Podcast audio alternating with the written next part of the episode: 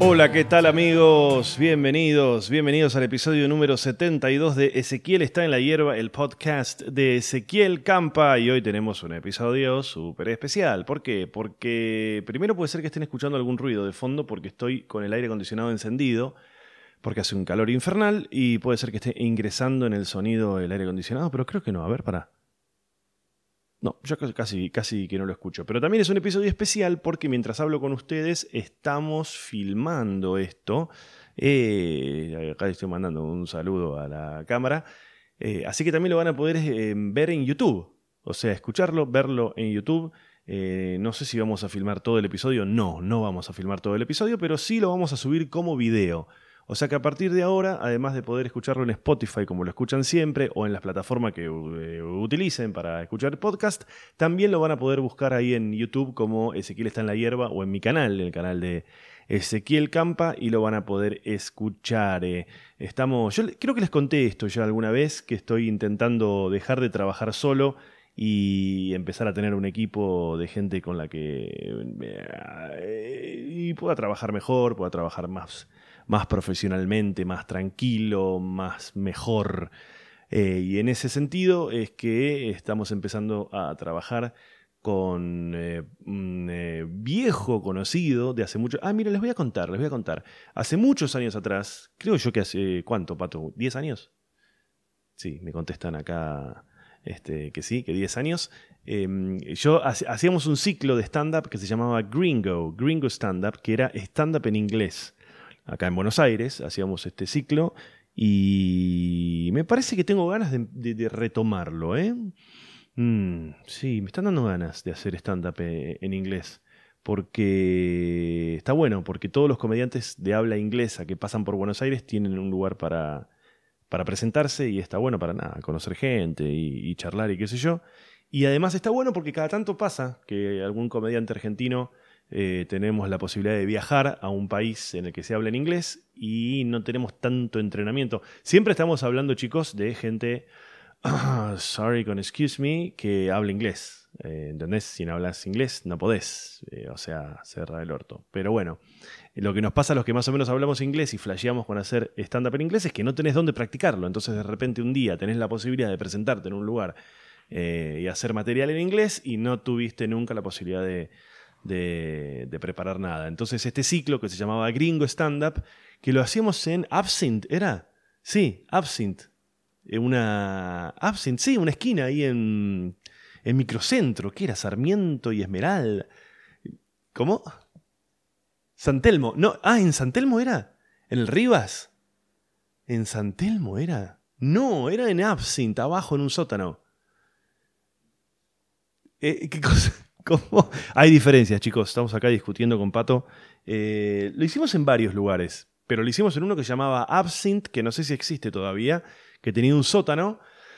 Eh, y ahí nos conocimos con, Pato. Y claro, básicamente lo que hacíamos era los, que, los comediantes de la escena local, la argentina, que teníamos ganas de, de hacer stand-up en inglés, podíamos participar y cuando pasaba por la Argentina un comediante canadiense o algún comediante que hablaba en inglés, también podía, podía participar. Y ahí andaban Ana Carolina, Francesca, bueno, varios que... Félix Buenaventura anduvo por ahí, Juan Barraza, un montón de gente. Eh, pero nada, me, han dado ganas de, volver a, retomar ese... Eh, como les decía, eh, me perdí un poco. Lo como les decía, Pato, Pato, que es eh, esta persona que está aquí conmigo, que ahora se fue, em, eh, estamos viendo... Eh, ay, qué choto que es todo esto, no voy a empezar de nuevo. Voy a empezar de nuevo porque no sé hablar. No sé hablar. Estoy acá con el mate. No, les decía, yo hace un tiempo que estoy intentando... siento que no sé empezar a hablar. No sé empezar, no sé hablar, no sé hablar. Listo, me olvidé cómo es explicar las cosas. Trabajo de esto, vivo de esto y no lo sé hacer. Vamos de nuevo.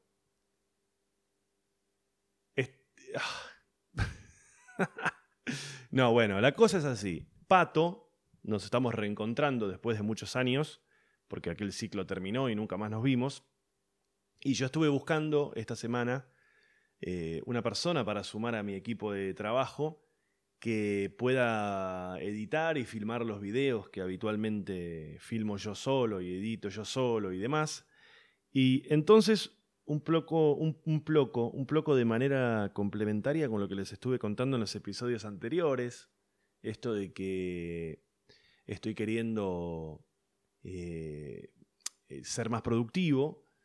Una de, de las decisiones, una de las ideas que, tuve fue justamente incorporar a, mi enorme, enorme, enorme equipo de trabajo a una persona que, que, me resuelva los videos, desde la filmación hasta la edición, que es algo que es bastante tedioso y también hay que saber, hay que, no, no, no es para cualquiera y yo lo, lo hacía todo yo de manera bastante poco profesional y bueno, todos los videos que ustedes ven de que hago yo de Dicky del Solar, de Santiago no estudié nada y demás, los hago siempre yo, los edito yo, los filmo yo y bueno, así quedan también, ¿no?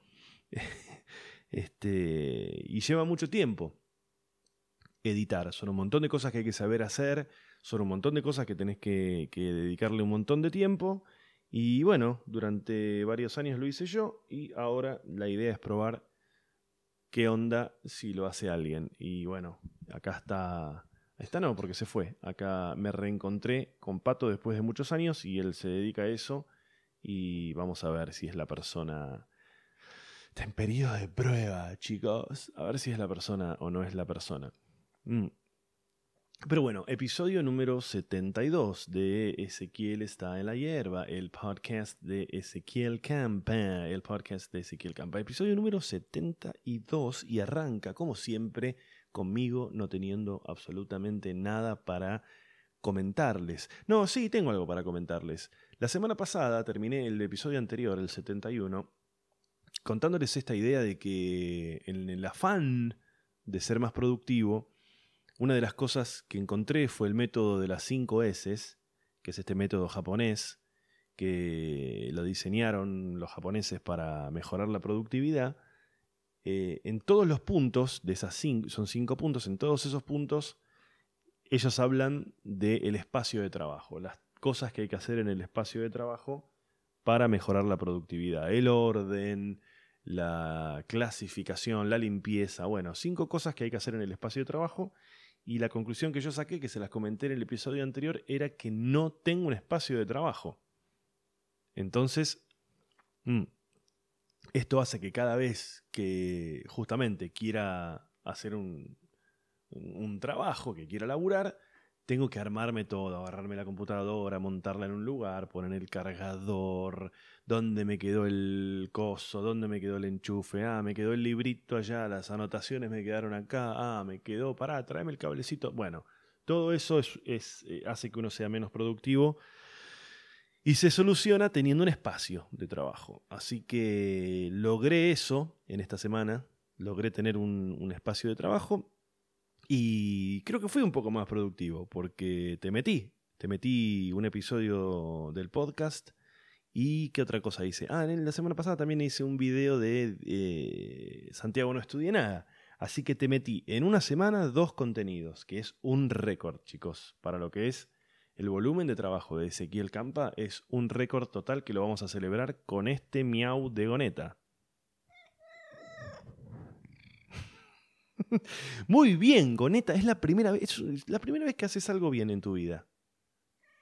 Bueno, bueno, bueno, bueno, bueno, bueno. Se volvió medio loca la gata esta últimamente. Con. Estuvo 20 días. Bueno. Mm. Yo sé que me van a repudiar con esto que les voy a contar. Me van a repudiar. No me van a pudiar, me van a repudiar. Porque nos fuimos de vacaciones y quedaron las dos gatas, África y Goneta, al cuidado de otra persona. Y no les gustó a los gatitos, no les gustó, no les gustó. Y cuando volvimos, regresamos, eh, nos lo hicieron saber. ¿De qué manera? Orinaron en la cama, defecaron, había heces arriba de la cama. Y no rompieron nada, por lo menos nada que se vea, pero... Ah, sí, algo rompieron, ¿eh? Rompieron un par de plantas. Y rompieron más cosas que Claudia, a quien le mando un saludo enorme, que seguramente no está escuchando, que fue la persona que se quedó a cargo de, los animales, seguramente alguna cosa rompieron y Claudia la, lo solucionó. ya sea tirando toda la basura o limpiando o algo así. Eh, y desde ese momento, desde el momento en el que volvimos de las vacaciones, los gatos están comportándose de una manera muy vergonzosa. Es una vergüenza que el gato se comporte así. Están sumamente demandantes, pero bueno, son seres vivos y ellos sienten también la ausencia, no es que no la sienten. Entonces ahora nos la están haciendo saber. Me gusta esa gente, eh, los etólogos. Los etólogos son los, las personas que estudian el, comportamiento de los animales.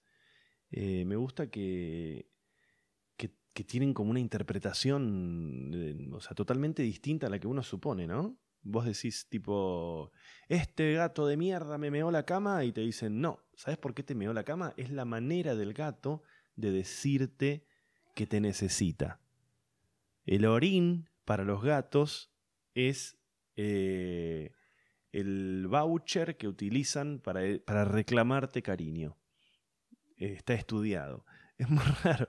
Hace un tiempo cuando nos fuimos de la casa esa en la que yo grababa los videos de Dicky el Solar, eh, esa casa grande con parque y demás, eh, nos tuvimos que mudar a un departamento y nos llevamos a Roma, obviamente. Cuando la llevamos a Roma nos dimos cuenta que Roma, que es una perra rescatada de la calle, es una rescatadita, nos dimos cuenta que es una perra que no conocía la ciudad, no sabía comportarse en la ciudad, era como una especie de cocodrilo dandy que pasó de vivir en el medio de la campiña a de repente Avenida Bondis Correa, Correa, chicos, Correa, que casi nunca había usado, muy poco había usado. Eh, pero sobre todo esta cosa de, viste que los perros medio de ciudad llegan a la esquina y... Bueno, bueno, bueno. Llegan a la esquina y, frenan, ponele. ¿O no? Viene un auto y, y, lo esquivan o frenan o son medio vivos. Bueno, Roma, no. Roma es como si agarraras a un justamente a Cocodrilo Dandy o a una especie de, persona que se crió en, la montaña y la pones en una eh, ciudad. Bueno, todas las cagadas que se puede mandar se las mandó. Llega a la esquina y cruza, pero hace una cosa muy tremenda, que es que ve un auto y se va abajo del auto. No se entiende por qué. Eh, no es que viene distraída y el auto lo atropelló. Hay, hubo, hubo situaciones. a ver, eh, para que no me digan, no cuidaste el perro. No, estamos hablando de una cosa todo a muy baja velocidad, todo controlado, todo muy controlado, eh, y con correa también muchas veces. Pero si la dejas, se va abajo del auto. Y vos decís, ¿a dónde vas? ¿A dónde vas? Y se va abajo del auto. Así que contratamos, no, eh, nos dio una mano mm, eh, Juanma, Juanma, que es el... No, para, loca, para por ahí lo conocen ustedes por Filosofía Animal, su cuenta de Instagram, que, bueno, justamente te ayuda con cuestiones de... No sé, no, llega a ser adiestramiento, es como... No sé, no sé cómo definirlo, porque, porque él no... No tiene como esas técnicas tradicionales que uno por ahí escuchaba por ahí de adiestramiento, y el collar de ahorque y el castigo y el premio. Eh, no, nada que ver. Tiene como otras técnicas. Él viene de otro palo y como que los entiende a los animales y medio que no, medio, es todo muy, muy raro, muy raro, porque todo lo que vos por ahí interpretabas de una manera, te vienen a explicar que no. Y bueno, con un par de tips eh, pudimos lograr que, que Roma no, no se fuese más a la calle. Y otra más habíamos... Ah, la otra que es muy buena es la de teníamos un problema que era que era muy difícil pasearla a Roma por el tema de que tira. ¿Viste esos perros que tiran y tiran y tiran y tiran? Y claro, uno desde la ignorancia, lo primero que haces con un perro que tira, que es collar de ahorque, porque el perro va a tirar y se va a dar cuenta que cuando más tira, más se ahorca y va a dejar de tirar. Bueno, no funciona así la cabeza del, del perro. Y la solución que encontramos, que nos la dio Juanma, es eh, al perro se le pone un arnés, que es como, como un collar que le pasa por las patas y me mira Roma. Sí, Ronnie, estamos hablando de vos y de tu arnés. Bueno, la cuestión es que el arnés este tiene un punto de fijación adelante en el pecho, tiene una argollita, y de ahí tenés que poner la correa. Entonces cuando el perro tira, siente que de, de adelante, de su pecho, la frenan. Y es mágico, ¿eh? Es mágico. Vos decís, bueno, por ahí en un par de semanas. No, no, no. El perro que más tira en el mundo, le pones el arnés y, le ajustás la, correa adelante y a la siguiente salida ya no tira. Es inmediato. Inmediato. Así que ahí tuvimos mm, una solución de parte de, esta gente especializada en el uh, comportamiento animal.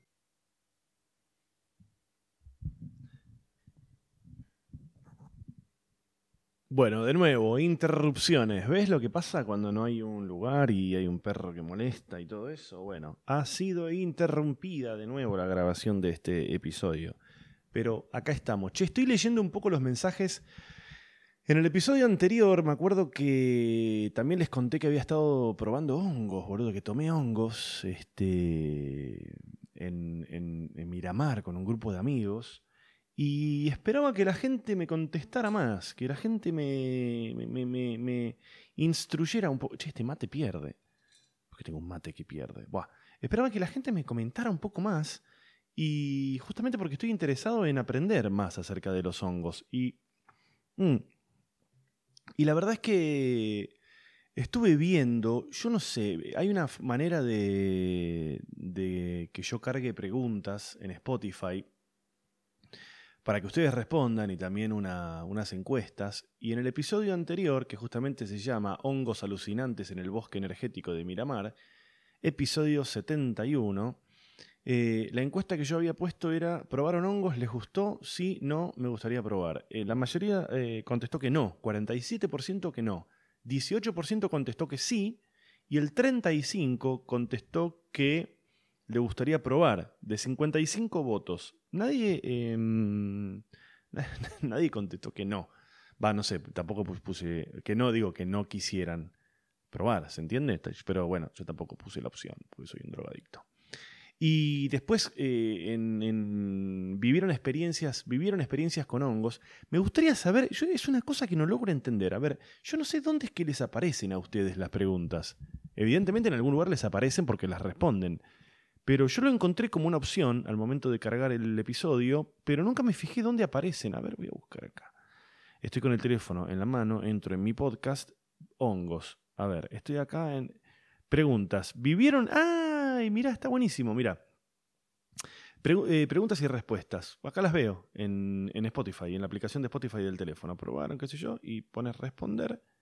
Eh, antes de participar, asegúrate de haber leído, entendido. Listo. Y ahora que pones ahí, papá, papá.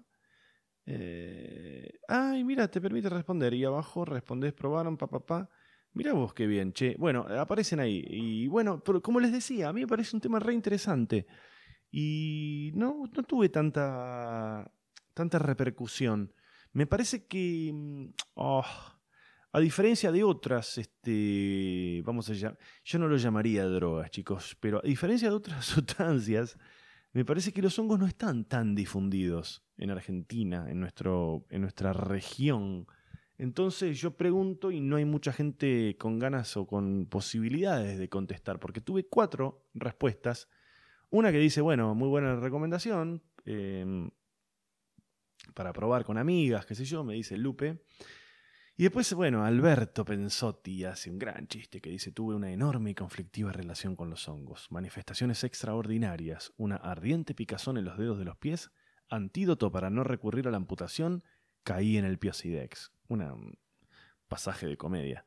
Después Tatiana Matseiko me dijo que me quedo con... Ah, mira, no, claro, acá ni siquiera habla de los hongos. Me dice, me, con respecto al otro tema, dice yo, con esto de la productividad, dice, me hago listas y me pongo objetivos de más que bla, bla, bla. Sí, bueno, sí, una cosa más, este, espero que te sirva, muchas gracias.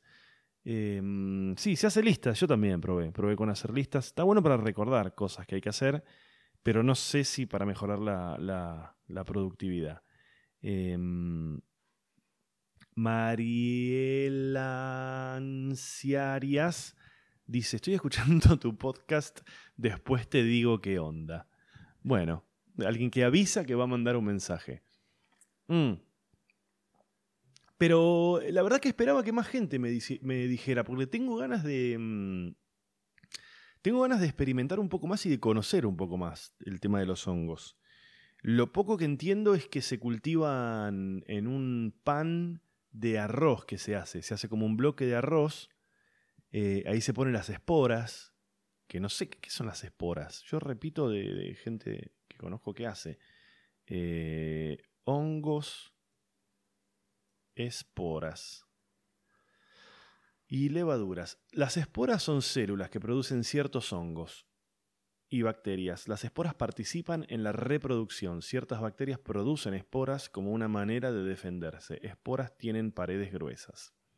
Bueno, justamente, eh, ay, mira, hay un libro, ¿Cómo cultivar hongos? Ah, esto me copa, esto me copa, me copa, me copa, y no saben lo alucinante que es la, la imagen.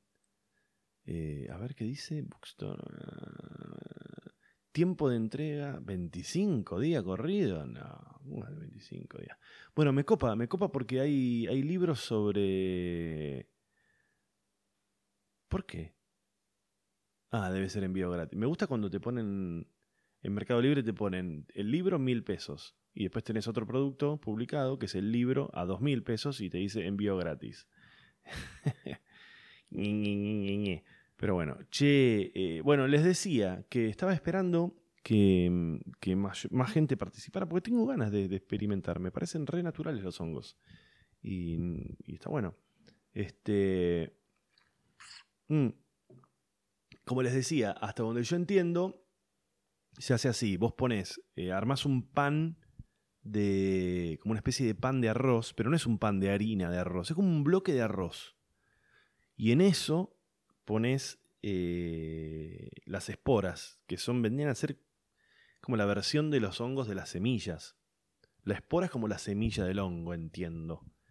Y mm, se ponen en un lugar oscuro, eh, un lugar oscuro y húmedo. Por lo general lo ponen adentro de un placar. Y ahí se hacen los honguitos. Y después los cosechas y te los tomas y vivís una experiencia hermosísima. Y eso es lo que quiero hacer, pero me los quiero hacer yo. No quiero comprarlos, los quiero hacer yo porque soy muy eh, hacedor de cosas. Y tengo tiempo al pedo. Mirá si tengo tiempo al pedo. Que el otro día me compré. Fui a, la, fui a una mercería. ¿Me explicás qué hago en una mercería? Bueno. Mm. La cosa es así, me crucé con unos videos de gente que hace batik en ropa. Batik es este efecto... Mirá, justamente me estoy dando cuenta ahora que el efecto que genera es bastante así como hipón y bastante alucinógeno. Eh, psicodélico, no alucinógeno. Es medio como esta idea de la psicodelia, el batik, ¿no? Que es este estampado con forma de espiral y colores y bastante irregular que se hace manchando básicamente la ropa con anilinas o a veces con lavandina. Y me encontré con varios videos y dije, voy a hacer esto, esto es el futuro, acá está la posta. Y me compré varias anilinas y ahora tengo que encontrar un momento y, y ropa, tengo que agarrar mi placar y ver... Mm, seguramente va a quedar todo como el orto. O, por ahí queda más o menos bien y cuando me lo pongo soy un boludo. y no hay manera. Me parece que quedan mejor los buzos que las remeras. Anoten en sus casas, se quedan mejor los buzos que las remeras.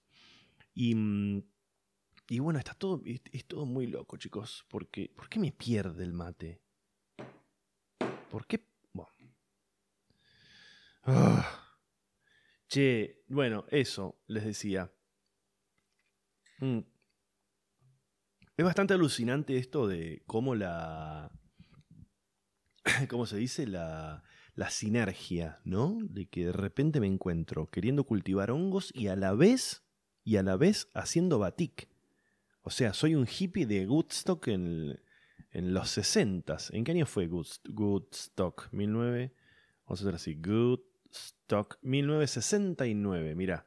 Vamos a poner Goodstock 1969, vamos a poner imágenes y en las imágenes tenés gente con ropa, no, gente, gente en bolas tenés básicamente. Pero mira, los colores de los flyers y de la estética de Woodstock del 69, que es el original, Para los que no saben, fue un festival que duró tres días, en, eh, un festival de música por La Paz. Eh, y la música, tres días seguidos. Los colores son bastante batik, los colores de la estética esa. Vamos a ver quién tocó en Woodstock 69. En principio estoy viendo a Janis Joplin. ¿Saben quién es Janis Joplin? Oh, baby, cry, baby. Line up, acá está. 69. Mirá, hay un flyer. Pero un flyer, como si Mira, te digo, el primer día, Friday, tocó Melanie, John Baez. Ah, John Baez. Muy bueno. Arlo, la gente que sabe de música, que no deben estar escuchando esto porque tienen cosas más interesantes, deben decir, mira, pelotudo, las cosas que está diciendo. Eh, Richie Heavens, Sly and the Family Stone, John Sebastian, Shanana, Shanana, Sweetwater, ese fue el primer día. Segundo día, eh, sábado 16 de agosto de 1969, yo no había nacido. Eh, los artistas Canet Heat, Credence Clearwater, Grateful Dead, Jenny Joplin, Jefferson Airplane, Santana, The Who, Country Show and the Fish. Country Show and the Fish. Hasta ahora me gusta más el segundo día. Tercer día, The Band, Jeff Beck Group, Blood, Sweet and Tears, Joe Cocker, Crosby, Stills and Nash. Jimi Hendrix, Iron Butterfly, Ten Years After y Johnny Winters. Estoy entre el segundo y el tercer día. ¿eh? Los tickets, 18 dólares. No eran tan baratos. Mirá, era caro el amor. Vamos a hacer una cuenta. Por ejemplo, 18 dólares por 210, que está el dólar en Argentina. 218 está. 4 mil pesos. Che, no, no es tan, no es tan caro tampoco. Este, pero estamos hablando de que esto fue hace 40, hace 50, no, boludo. Para. 69, tenés 31, boludo. Hace 53 años fue esto. ¿Estoy en lo correcto? Del 70 al 2000 tenés 30 años. Del 2000 al 2020 tenés 50 años. Al 2022 tenés 52 años. Fue hace 50. Ah, la concha de Dios, boludo. 52 años de Woodstock. No lo puedo creer. Y todavía, a ver, vamos a ver. De estos. Hmm, ¿Qué artistas de estos todavía están dando vueltas? Así de una te digo Santana. Santana está vigente. Después de 50. ¿Cuántos años tiene Carlos Santana? Claro, por ahí tenía 18 ese. Carlos Santana Edad. Edad. Carlos Santana tiene 74. Eh, le queda todavía un poquito de, cuerda. Pero pará, porque después... Eh, ¿Dónde estamos? Acá. Rapa, rapa, rapa. Woodstock. Acá. Eh, Melanie, lamento. No sé quién es. John Baez, sé quién es, pero no sé si Vigo o Mortensen. A ver, John Baez. Pido disculpas a la gente que, sabe más, más conocida, es una cantante. Tiene 81 años, John Baez. 81 años. Arlo, qué bronca debe tener la gente que está escuchando esto y sabe de música, pero vamos a buscar Arlo. Arlo eh, Guthrie. Uy, es un regipón. Mira, eh, es un cantante de 74 años. Che, están todos dando vueltas. Richie Heavens, qué buen nombre. Me suena a. ¿Cómo se llama? A Heaven Music. Richie Heavens. A ver, Richie Heavens, vivo o Mortensen. Fue un cantante. Che, fue un cantante, Richie Heavens. Falleció en el 2013. Después tenés Sly and the Family Stone. No sé quiénes son. Sly and, and, and Family Stone. Uh, Sly and the Family Stone fue una banda de San Francisco, California, Estados Unidos, liderada por el compositor, cantante y productor y que se Sylvester. Claro, Sly viene de Sylvester, por eso a Sylvester Stallone se le dice Sly también. Eh, Sly Stewart, más conocido como Sly Stone. Vamos a buscar a Sly Stone. Sly Stone.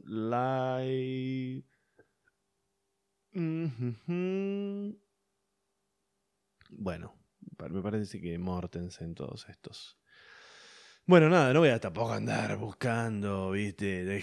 Tampoco voy a estar buscando todos los 60 artistas a ver cuál está vivo y cuál no. Puede ser. ¿Saben lo que voy a hacer? Me voy a. Mañana me tengo que ir de viaje. Ahora les voy a contar, pero mañana me voy a ir de viaje y en este mismo preciso momento me voy a bajar para mi Spotify la lista que seguramente existe de Goodstock 69 Complete Playlist. Mirá, me la voy a bajar. Agregado a mi biblioteca, bajado. From the Prison. No sé si será en vivo, no creo que sea en vivo, deben ser la versión de estudio de todo esto, ¿o no? A ver, por ejemplo, este. Esto no es en vivo, pues estaría la gente atrás como ¡Woo! ¡Richie! Pero bueno, me la voy a reescuchar. Listo, me voy a reescuchar esto. Em, ya me lo bajé. Les contaba. Eh, tema viajes. Mañana me estoy yendo a la costa de nuevo. Saben que estuve en la costa eh, desde fin de año hasta hace un tiempo. Pero bueno, mañana me estoy yendo de nuevo porque voy a estar haciendo funciones. Em, a ver, yo cuando les digo mañana, esto lo estoy grabando ahora, lunes a la tarde, pero lo voy a estar subiendo el martes. Es decir, el mismo día.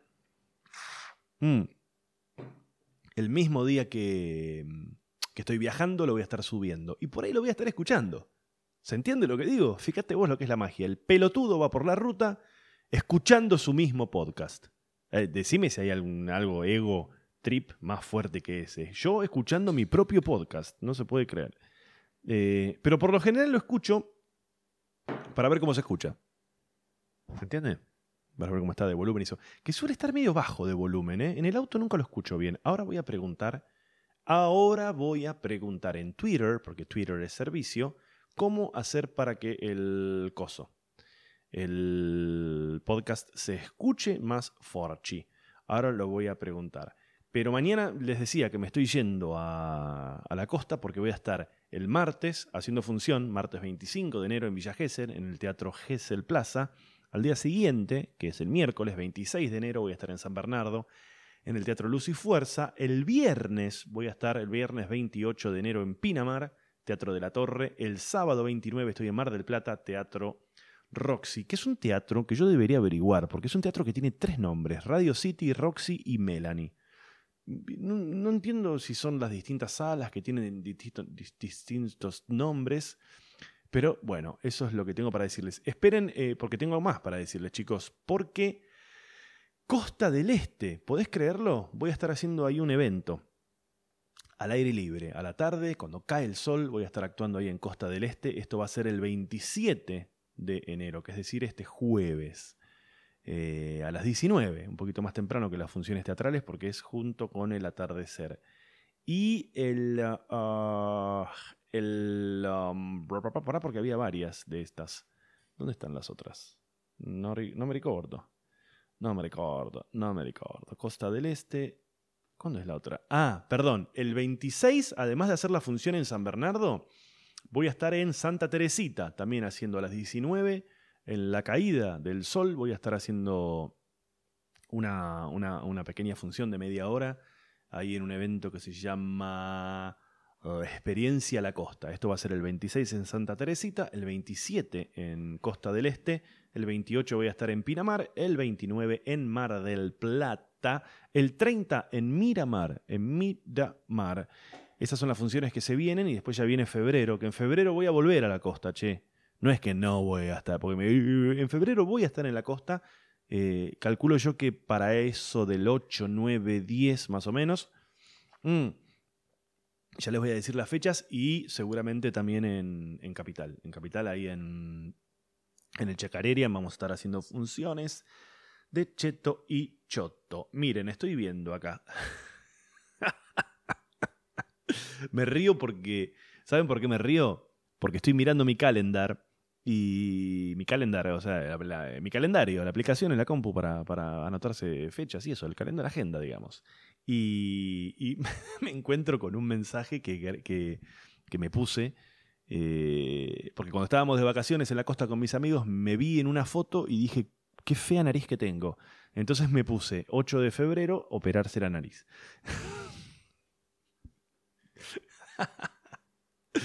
me voy a operar la nariz, chicos.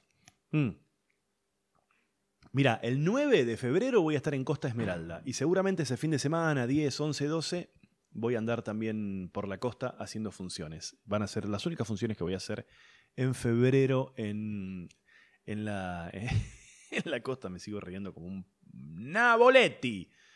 Pero bueno, che, ¿qué más tengo para decirles? Creo que no mucho más. Si alguien sabe, miren, les voy a hacer esta pregunta. Si alguien sabe, ¿me puede de repente, em, ¿cómo se dice? Ayudar con el volumen del podcast. Yo lo subo el volumen, lo subo. Cuando yo lo exporto, yo edito este audio, lo exporto, lo edito, pero cuando lo subo, se ve que Spotify lo, chotea, lo, le baja el coso, no sé qué, le baja el volumen.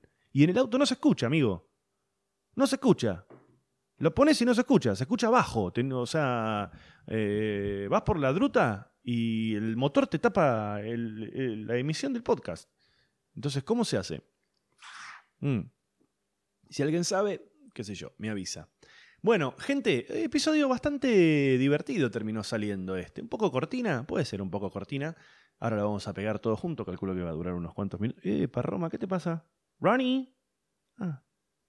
Mi perra se deprime a veces, no sé qué le pasa. Eh, bueno, gente, episodio número 72. Eh, no sé dónde lo estarán disfrutando, tal vez en YouTube, esta nueva eh, opción que tienen, pónganle, dale, háganme el aguante, mándenme un mensaje, den, ah, eh, alimentenme un poco, si no, no me dan ganas, pero dale, manden, manden, manden. Este fue el episodio número 72 de Ezequiel está en la hierba, el podcast de Ezequiel Campa. Todas las funciones en ezequielcampa.com.ar. Nos vemos, nos vemos, no, nos escuchamos la semana que viene. Los quiero, un, un tocazo, un tocazo, ¿eh?